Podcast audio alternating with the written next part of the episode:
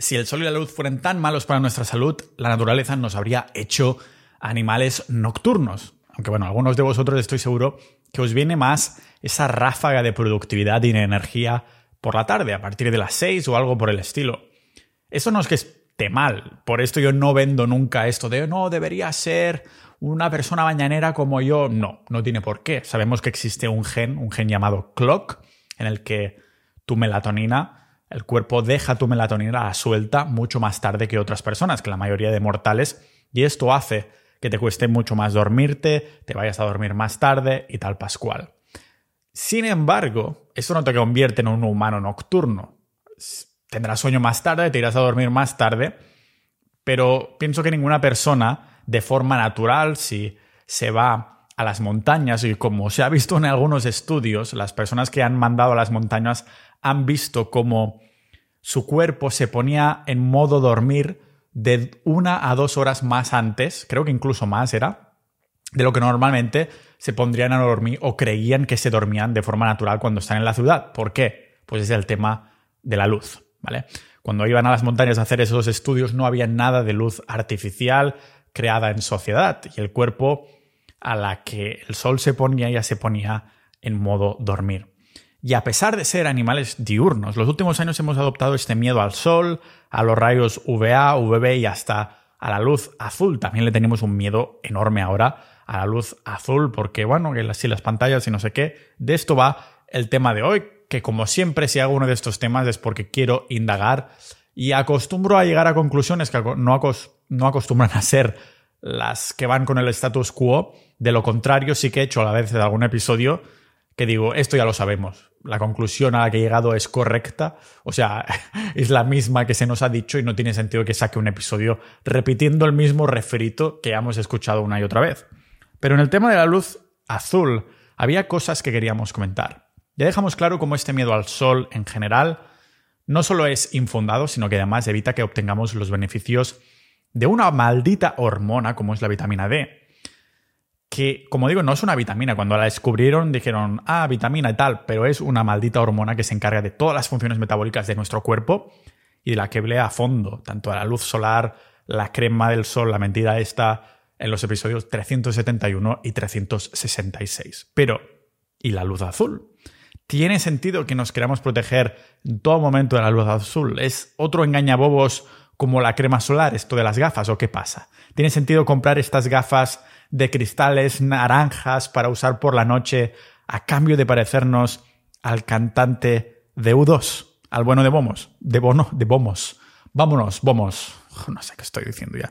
Da igual, ninjas de la vida. Sea como sea, este es el episodio que vamos a ver hoy. Vamos a ver el tema de las luces azul es y también de las gafas y lo vemos aquí en este podcast multipotencial de Pau Ninja.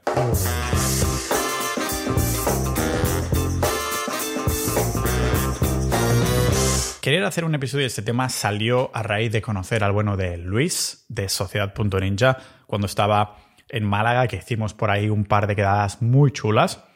Y me comentó el tema de las gafas y le dije, hostia, pues es una de las cosas que quería mirar a fondo, ya que tú me estás mencionando y me enseñas las tuyas y todo, pues voy a, a por fin utilizar esto como semilla, como excusa de indagar.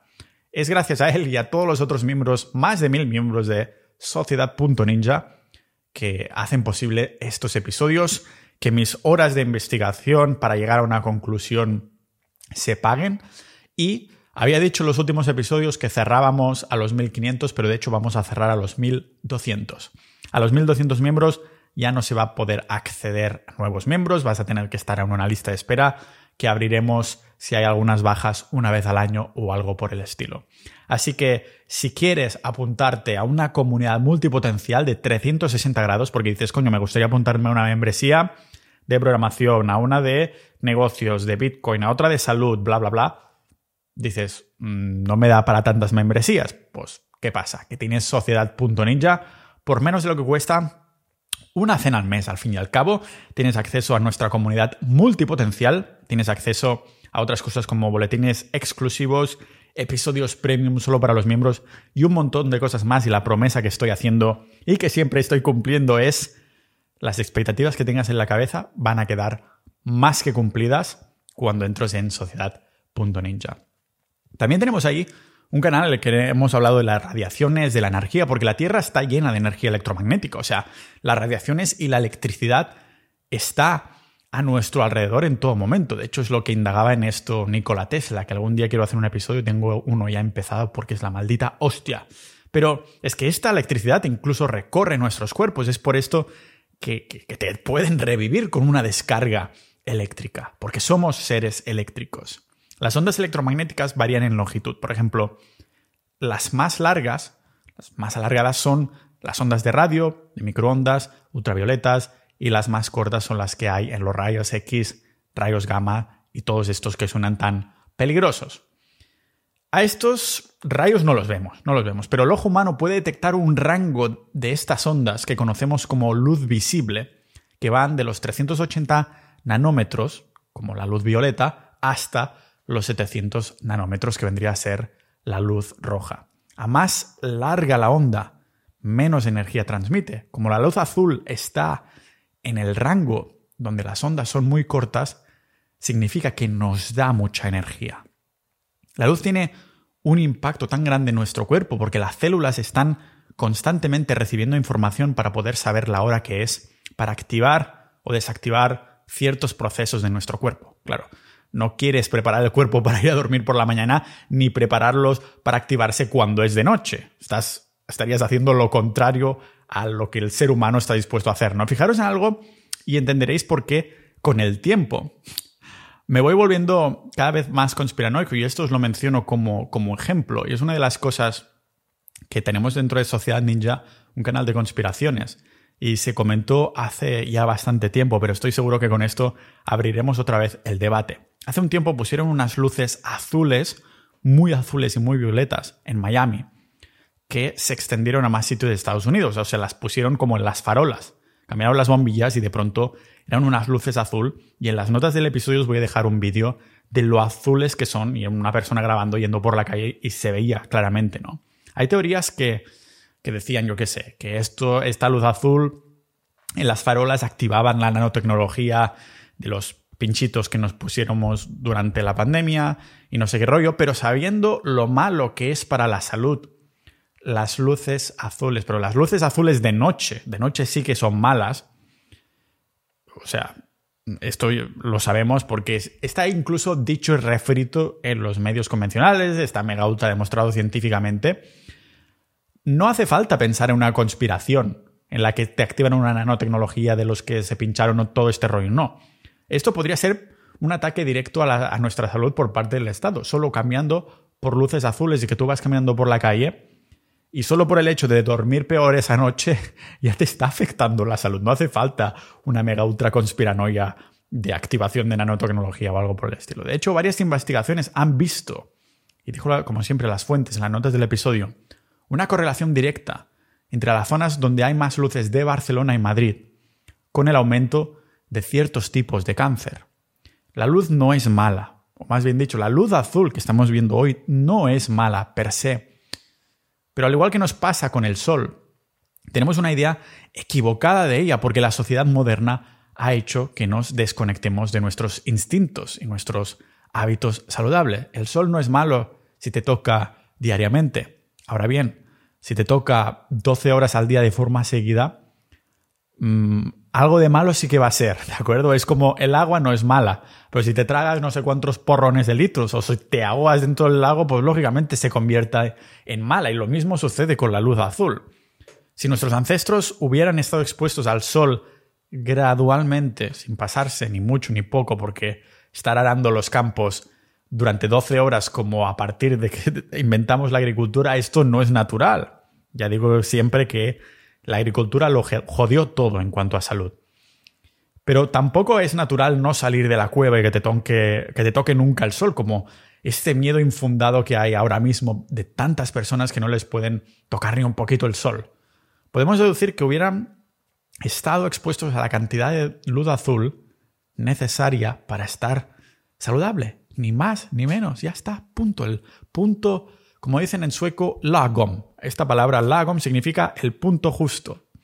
Ni mucho ni poco, pero sobre todo porque aquí es lo relevante en el horario correcto. Estar expuestos no solo ni mucho ni poco, sino en el horario correcto, que seguro que muchos sois tan ninjas de la vida que esto ya lo habíais deducido. La luz azul no solo es buena, sino que también es necesaria, pero por la mañana para activarnos, pero es mala por la noche. Aquí es cuando abrimos este melón inicial, aunque hay más cosas que tocar. La luz azul tiene esta longitud de onda exacta para activar ciertas células, que es precisamente lo que queremos a primera hora de la mañana, pero no por la noche, lógicamente. Entonces, Pau, solo tengo que mirar mi teléfono o ordenador nada más levantarme, ¿no? Eso es luz azul. Así ya me activo. Ninjas de la vida, la naturaleza es sabia. Y estas células son muy difíciles de activar durante la mañana. En cambio, por la noche las cabronas lo hacen con mucha facilidad. Para mí tiene sentido. Si en un estado natural, sin electricidad moderna, vieras mucha luz de pronto por la noche, aquí estoy hipotetizando, pero creo que tiene sentido si intento utilizar el sentido común, esto significaría, tú es de noche y de pronto ves un montón de luz azul, significaría que hay un incendio en el bosque y tienes que salir de ahí por patas para salvarte. Por esto el cuerpo se activa de energía rápidamente con la luz azul durante la noche. Las hogueras no serían suficientes porque parece que en el fuego en sí no hay luz azul, pero piensa yo que sé, en truenos que caen por...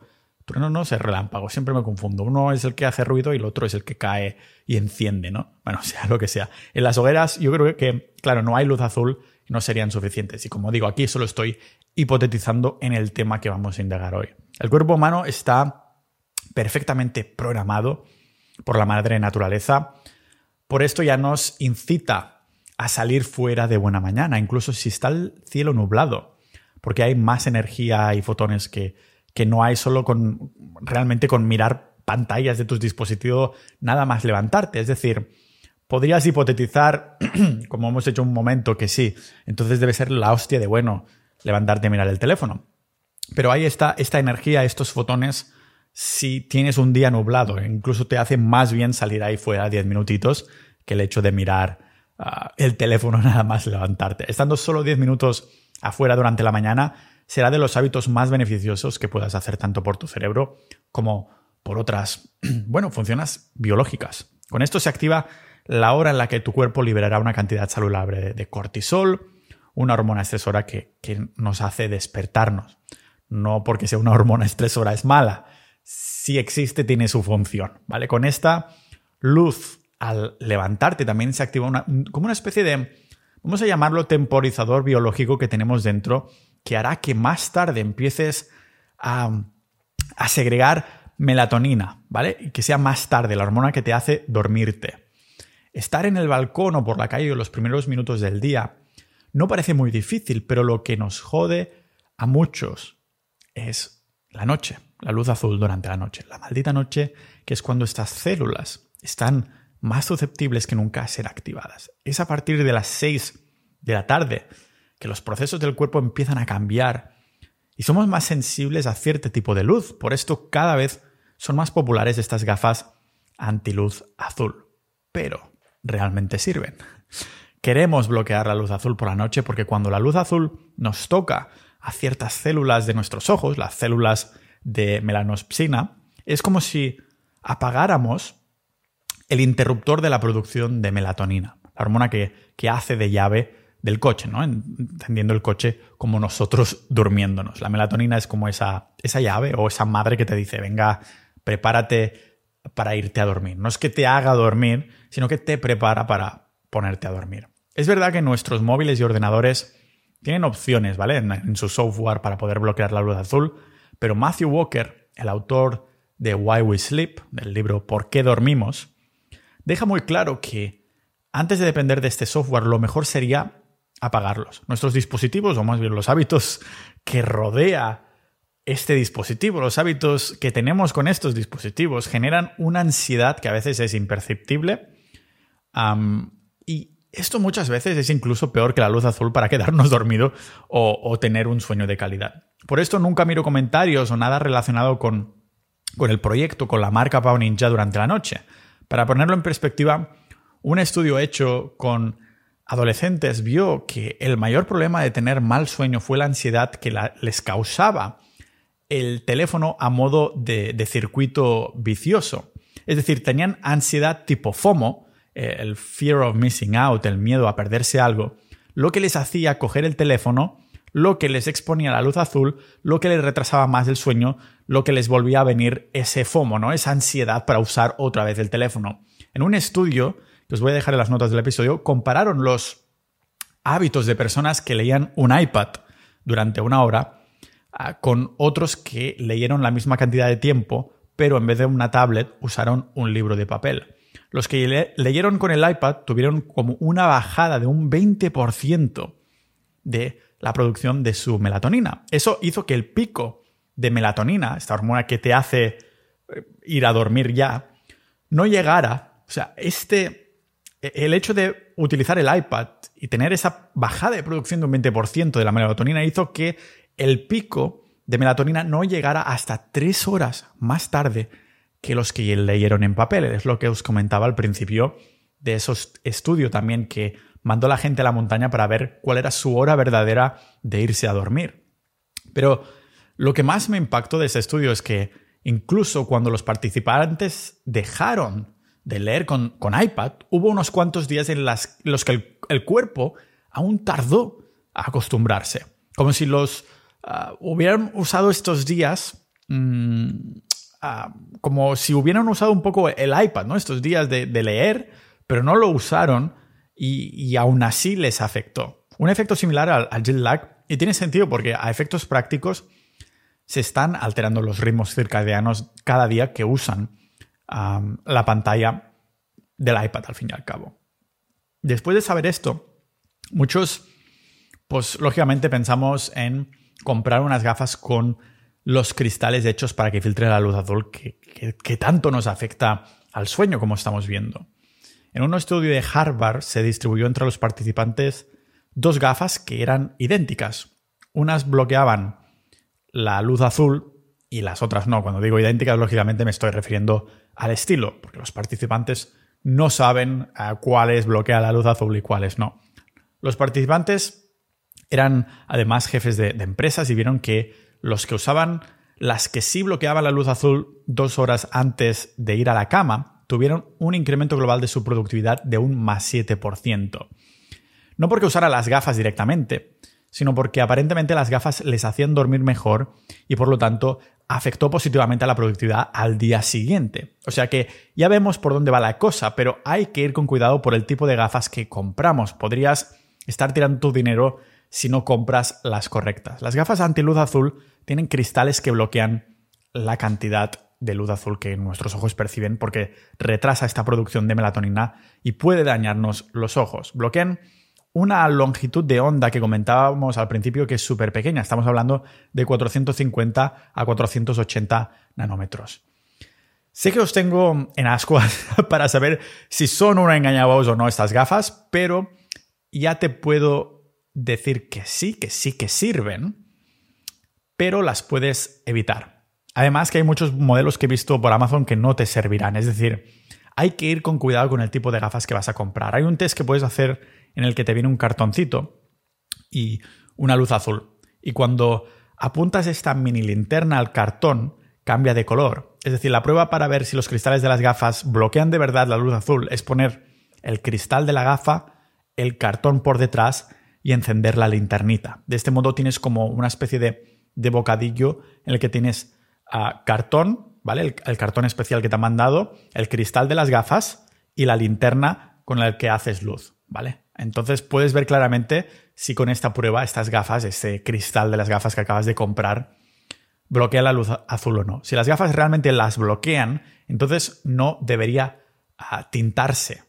Es decir, el cartón debería quedar absolutamente blanco, como si no hubiera pasado nada. Pero tengo que deciros que, aunque muchas de estas gafas que encontráis por tiendas online sí tendrán cristales que bloquean la luz azul a pesar de hacer el test, no es suficiente no es suficiente. Realmente las mejores gafas de luz azul son las que responden a tres preguntas principales, porque si solo te preocupas de bloquear la luz azul, de estas tres cosas solo tienes una marcada, una que has cumplido, pero las otras dos, las tres preguntas son, ¿estás bloqueando la frecuencia que se debe bloquear?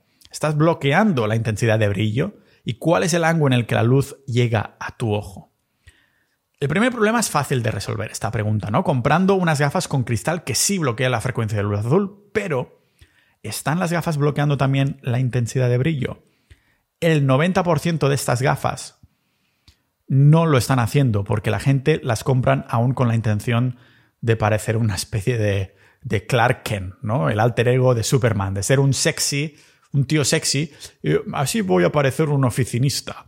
Y, sí, los cristales quizás te bloquean la luz azul, pero esto no es solo lo único que necesitas. Y eso es lo que compra el 90% de las personas. La única manera de bloquear también los brillos de, de, la, la sociedad moderna es con unas gafas que además de cristal antiluz azul, sean de color ámbar, el color anaranjado. Si no tienen el color ámbar, entonces son gafas que no protegen del brillo y por lo tanto no son muy efectivas. Encontraréis gafas en Amazon que cumplen estas dos funciones, pero algunos vendedores se flipan y les ponen precios como del rollo 80 euros o algo así. Aquí ya estaréis pagando yo creo que marca o monturas súper chulas hechas de kriptonita o materiales de otro planeta o quién sabe. Pero, ¿qué hay con el ángulo en el que la luz llega a nuestros ojos? Lo vemos en un rato cuando hablemos sobre los hábitos luminosos nocturnos. El caso es que las gafas anti-luz azul sí protegen, pero no las necesitaríamos si fuéramos capaces de adoptar los hábitos que ahora comentaré. Realmente son la solución moderna a un problema moderno. Y yo he terminado comprando una de estas gafas antiluz azul y además con el cristal ámbar. Además las he cogido más grandes, un poquito más grandes para que cubran más parte de mi ojo y no se me vaya, se me entre luz por abajo o por arriba. Y como siempre las voy a, voy a, las que tengo no, no tengo ningún tipo de colaboración con esta marca. Me reservo el derecho a cambiar de marca, de modelo de gafas en el futuro, pero las que tengo ahora y que me, me funcionan de maravilla el último par de meses, las podéis comprar en Amazon. Lo, tengo en mi página de recursos en pau.ninja barra recursos y también en estas notas del episodio. Si vas a la descripción de este maravilloso episodio, pulsas en, el, en las notas del episodio y ahí hay todo un resumen de lo que estamos hablando hoy aquí y podrás ver el modelo de gafas a protección luz azul que tengo, ¿vale? El caso es que es verdad que algunas personas mm, encuentran que los bloqueadores de luz azul les da cierto alivio, de dolor de cabeza y también de fatiga visual. Yo los activo automáticamente en los softwares tanto de mi móvil como de mi ordenador, aunque el ordenador intento no tocarlo ya de noche. Pero tanto si es placebo como si no lo es, el efecto placebo es muy real, o sea que no tengo nada en contra de lo que te sirva a ti personalmente si tienes algún tipo de estrategia nocturna que te hace dormir mejor. Pero como digo, si yo viviera en el monte sin vecinos, no tendría gafas de estas. Al vivir en la sociedad moderna es... Mm, sí que parece que sea bastante más necesario, al fin y al cabo, porque no nos vamos a engañar. Sí, mm, si no vives en el monte y estás en... a lo mejor te llama tu madre o a lo mejor una videollamada de la chica con la que estás saliendo, yo qué sé.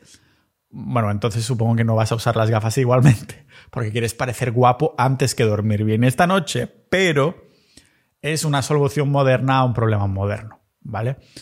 Mira, te indagué a fondo en el episodio 330 de cómo dormir bien y, de, toda la ciencia sin necesitar gafas. Eh, lo ideal sería que viviéramos en un sitio que no, no es una ciudad o ni siquiera un pueblo, que no haya farolas, no haya lámparas ni nada por el estilo. Pero la mayoría de nosotros estamos buscando un híbrido. Nos gustan las comodidades y, las oportunidades que nos brinda la, sociedad moderna, así que a veces tenemos que utilizar productos modernos que si nos fuéramos un poquito más al extremo no necesitaríamos. Y en este episodio 330 que, que recomiendo, en el que hablo de la ciencia del dormir, podemos ver cómo dormir bien es como un superpoder. Y, todo lo que necesitamos realmente es está en el sueño. Ah, nos hace más guapos, literalmente, nos hace más inteligentes, literalmente, nos hace más sanos, literalmente. Pero hoy quiero hablar específicamente de estas luces, porque nos afectan más al sueño de lo que pensáis.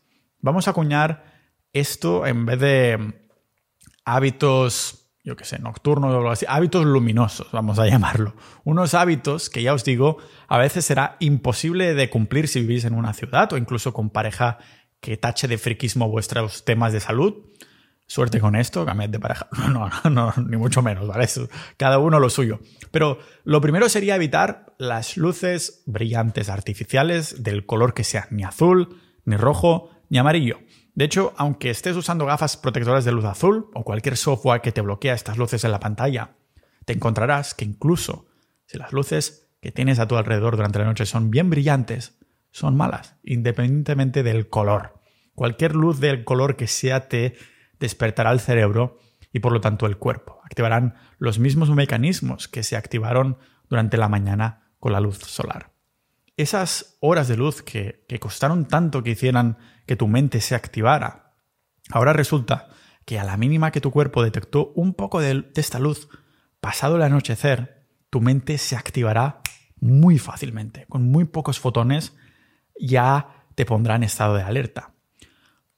¿Por qué la naturaleza nos hace esta putada? No lo sabemos porque no se lo podemos preguntar, pero yo ya tengo esta hipótesis que os comentaba antes, que en un contexto natural si resulta que ya no hay más luz que, la noche y de pronto tu cuerpo ve luz brillante, pues es porque estamos, estamos bajo una situación de supervivencia. Quizás haya ese relámpago, quizás haya encendido el bosque donde tenéis la cueva y tenéis que moveros para sobrevivir. O sea, ¿no creéis que mi hipótesis podría tener sentido en algo así? Yo creo que sí. En el momento que se pone el sol, sin embargo, más bien que el sol se va poniendo gradualmente, tu cuerpo ya sabe lo que le espera el 99% de las veces. Por esto tiene sentido que en tus hábitos nocturnos te acostumbres a reducir a bajar las luces una vez se ha puesto el sol. Esta es una de mis cosas favoritas del norte, de los países del norte. He vivido en Estonia varias veces, he vivido en Finlandia, en Suecia también varias veces, he vivido en Canadá y me encanta que tienen esta costumbre muy muy por la mano. Tanto las luces por la calle como las de sus casas son luces muy tenues, muy bajas que lo hace muy como dirían en sueco, en sueco se dice music, y en danés se dice hygge, que es como muy cozy, muy, ay, ahora sí que me quedaría aquí en casa con las luces tenues, el librecito, el tecito y cosas por el estilo. Otra buena costumbre que deberíamos adoptar es que estas luces reducidas se pongan en niveles más bajas, es decir, no solo en cantidad, sino también en intensidad. Y parece una afirmación totalmente aleatoria, pero os cuento tanto la explicación científica como mi hipótesis evolutiva, que es un disclaimer. Estoy diciendo, cuando digo esto, lo estoy basando en mi sentido común, ya os lo digo, que estoy basándolo en mi sentido común, ¿vale? Pero científicamente es porque primero empezamos con la evidencia, después vamos a intentar hipotetizar el porqué. Pero la evidencia vendría a ser que las células, las neuronas, encargadas de despertar tu mente y por lo tanto regular los ritmos circadianos, son células asentadas, residentes, en la mitad inferior, o más bien dicho, dos tercios de tu retina neuronal. O sea, están conectados porque los ojos son una extensión del cerebro. No sé si lo sabíais, que nuestros ojos son literalmente el cerebro. Es decir, es tu cerebro y hay como una cuerdecita y tus ojos. Pues es lo mismo, es cerebro. ¿Vale? La forma de funcionar de la óptica de tus ojos es que las células en la parte inferior ven el campo visual superior. Es por esto que las células responden tan intensamente a las luces que tengamos en techos y altos en la pared. Hipotéticamente, en un contexto ancestral, tendría sentido. Una luz arriba significa solo la luna llena, es decir, situaciones en las que el cuerpo está más alerta. En cambio, una luz reducida a bajo nivel significaría fuego de campamento, fuego que se ha hecho porque ha llegado la noche y queremos tener un mínimo de visión, pero sobre todo para alejar a los depredadores de nuestra cueva o entorno. Por esto tiene sentido que pongas las luces bajas, pero también que la cantidad de luz sea lo mínimo posible. Cuando digo luz baja me refiero a no techo, sino más bien pared, que como más baja esté la luz, mejor del rol que si tienes que estudiar por la noche tampoco te quieres volver ciego porque solo tienes una vela. Por cierto, ah, las velas son megatóxicas, al menos la mayoría según algunos estudios.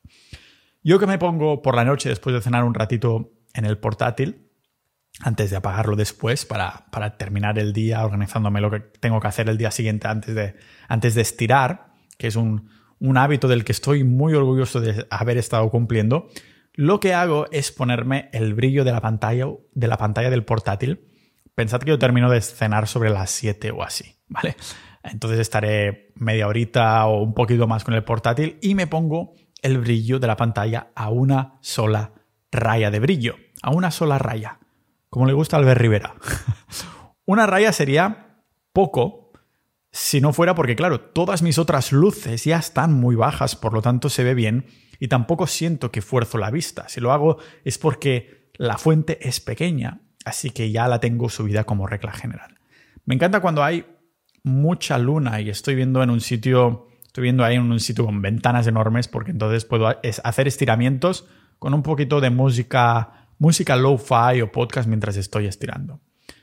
Las luces que comentaba ahora de la luna llena es, es interesante si puedes aprovecharla. O sea, bajas luces en casa y, muchas, abres muchas ventanas, bueno, no abres, o sea, persianas me refiero, porque tenemos la sensación que, que es brillante es, mm, al fin y al cabo, la luz reflejada por el sol, la luz de la luna, pero lo que la hace interesante es, que esa luz, la luz lunar, es de baja intensidad. Lo mismo sucede con las velas, también son de baja intensidad.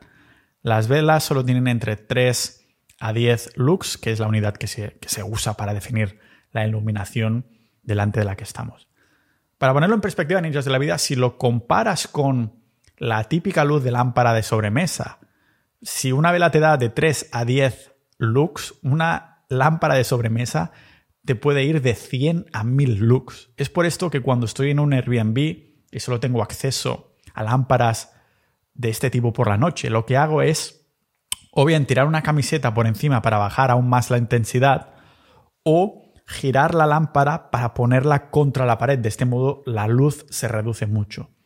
Las peores luces que tendrás serán las, las luces fluorescentes del techo, eso sí que es lo peor. Las mismas que hay en las escuelas o, o en los supermercados. O sea que nada de ir a comprar por la noche en estos supermercados, supermercados tipo grandes cadenas del rollo Mercadona o Carrefour que no, no cierran las luces hasta las mil y una, ¿vale? Seguramente los trabajadores de esas cadenas deben tener unos ritmos circadianos de mierda porque aunque cierren a las 11, estoy seguro que tienen aún la cabeza en alerta máxima por culpa de, la intensidad de estas luces, casi como trabajadores nocturnos. Y me vais a tachar de loco, pero sabéis a esa peña que cuando sale por las noches se pone gafas de sol en las discotecas, lo miras y dices, mira el, el chuloputas este con las gafas de sol por la disco. Pues, aunque este señor, por ser el más chulo del caramelo, del caramelo debería decir, en, verdad es el, el que lo está haciendo mejor el chulo que va de chulo resulta que sale la disco, se pone las gafas de sol y es el que lo está haciendo mejor. Porque seguro que es el que dormirá más fácilmente cuando llegue a casa, si no se ha metido nada o lo que sea. Si personalmente algún día tengo que ir al súper de emergencia porque me doy cuenta que no tendré mm, mi más necesaria agua con gas por la mañana o pastillas para poner una lavadora o lo que sea, lo que he estado haciendo últimamente es ir al supermercado y ah, ponerme, lógicamente, las gafas antiluz azul con colores ámbar o incluso gafas de sol que tenga a mano, ¿vale? Lo que tenga a mano en ese momento. La gente me mira como si fuera un, tío que lleva dos días de fiesta y quizá en su mente me tachan de loco, pero más loco están ellos por estar expuestos a este tipo de luz azul durante la noche. Lo que de fuera parece una locura para la biología tiene todo el sentido del mundo porque esta luz estará eliminando el poquito de melatonina que ya está empezando a circular por tu cuerpo porque la mente ya se estaba preparando para ir a dormir porque era de noche, pero de pronto has dicho, oh, tengo que ir al súper a comprar condones retardantes o lo que sea, ¿no? Sé que algunos me escucharéis y pensaréis en la melatonina como un suplemento, pero de hecho la melatonina es una hormona, ¿vale? Es una hormona que encontramos en absolutamente todas las especies animales. Una hormona que se va liberando paulatinamente, paulatinamente, proporcionalmente a la mm, desaparición de, la luz solar. O sea, a medida que entramos a la noche, al fin y al cabo. O sea, se va poniendo el sol, va aumentando la melatonina. Es la hormona que te hace sentir dormilón y la que te hace caer dormido. Por esto es el suplemento nocturno más vendido del mundo. Aunque la gente lo compra, y hace mal un montón de cosas. Es la típica historia de siempre, meterte pastillas antes de solucionar los problemas de raíz. Por esto, estar expuesto a esas luces LED y fluorescentes, estos fueron de los peores inventos de la humanidad también, cuando ya es de noche, es todo lo contrario a una buena idea para tu calidad de sueño. Sácate las luces LED y los fluorescentes. Así que simplemente evita las luces de cualquier tipo, especialmente las de techo durante la noche, porque también son las más potentes, usando solo la luz que necesites para hacer tus cosas. Hazte con unas gafas de estas, de, las buenas como las que tengo yo. Recuerda, lo tienes en las notas de este episodio en pau.ninja barra recursos. Y si tienes la suerte de vivir en un sitio donde puedes controlar las luces al máximo, tipo el monte o en un pueblecito, lo que sea, que sepas que te envidio mucho, no necesitas unas gafotas en este caso, sino, sino parecer que sigues viviendo en una cueva. Es decir, si puedes hackear todas las luces de tu alrededor, de tu casa, porque vives en un sitio o con personas que respaldan este tipo de contenido, pues felicidades por ti, aprovechalo y no hace falta que compres gafas. Ahora que mm, estábamos hablando precisamente de personas que consumen este tipo de contenido y que os beneficiáis de esto, que sepáis que podéis uniros a sociedad.ninja antes de que cerremos el acceso a los 1200 miembros. Ya pasamos de los mil y pico. Así que son ya las últimas 200 plazas para mantenerla cerradita. Tenemos ahí una comunidad de puta madre que se ha hablado lógicamente de esto y de todo un montón de cosas, de personas con ese, esa llama, esas ascuas dentro ahora que hablábamos de tribus y de mantener el fuego durante la noche, nosotros también mantenemos el fuego. Yo también mantengo el fuego gracias a vosotros, a que me apoyáis vía sociedad.ninja, sea como sea, considera unirte. Gracias por haber escuchado hasta aquí. Nos vemos en el próximo episodio de este podcast multipotencial de Pau Ninja.